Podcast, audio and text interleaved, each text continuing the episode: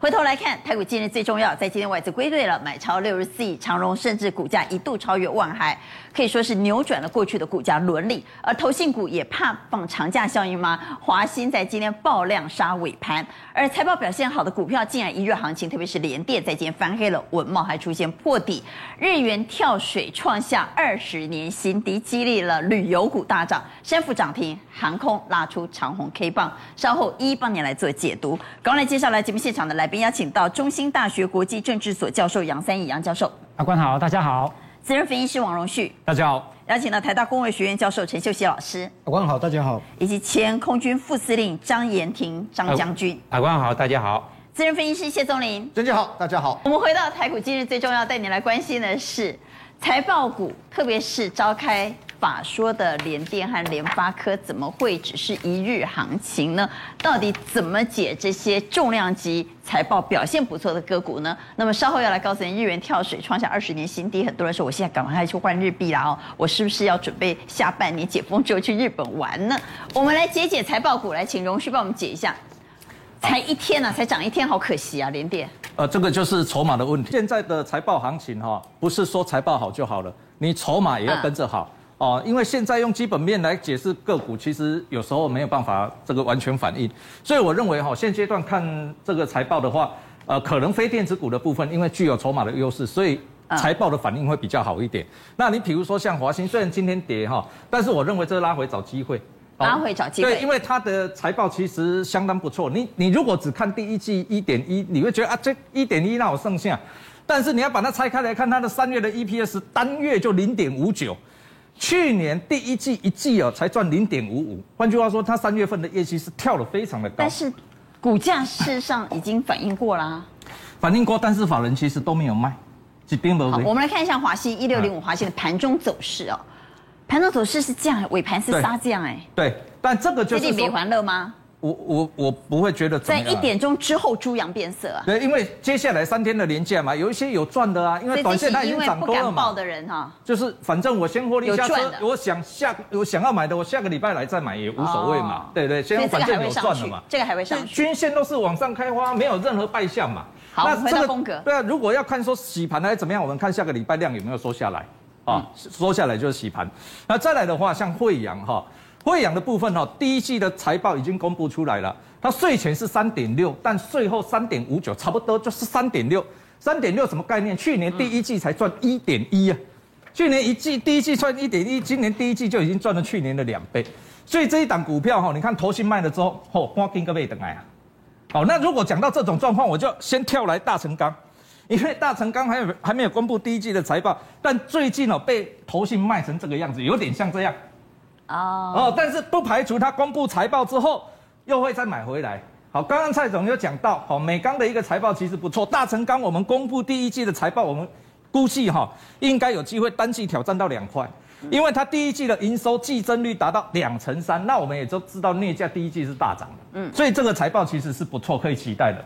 再来长长荣的部分，长荣部分呢，第一季的财报还没有公布哈。你刚刚也是举圈认为它有可能成为航运新股王。对，因为哈它筹码就有优势，其实万海。法人没有怎么在买了啦，法人现在有在买，买最多的其实是长荣，而且也不是阳明，而是长荣。所以安倍高品哈，其实没有办法杀基隆贝啦。你如果要买的话，你就是买这种最强的啦，哦，那就是长荣。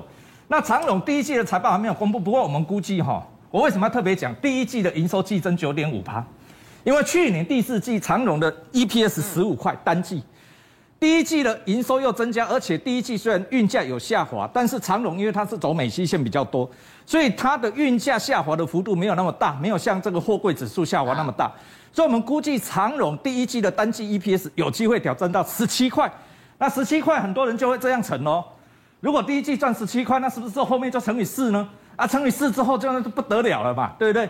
所以这个股票哈，你看投信都进去卡位了，都先卡位财报行情啊。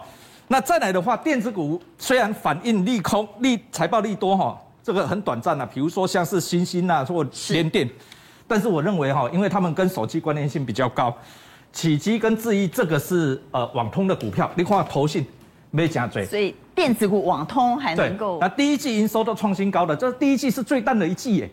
第一季最淡的一季营收都创新高，第一季财报不错。在氛围这么不好的情况之下表现不错，这么这么简单的呀。所以电子股我认为对，所以电子股你也惊，但是电子股你还是要看看哪一些是抗跌的。好，但电子股已经跌这么深了，难道下周没有机会吗？所以我们要来问，下周如果会持续反弹，就像蔡总所说的，非常有机会在下周出现向上攻击的走势。那么到底谁是主流呢？认为传产是主流的给圈，电子是主流的给叉，请举牌。传产主流给圈，电子主流给叉。传产的有三票，电子有一票。来，朱老师。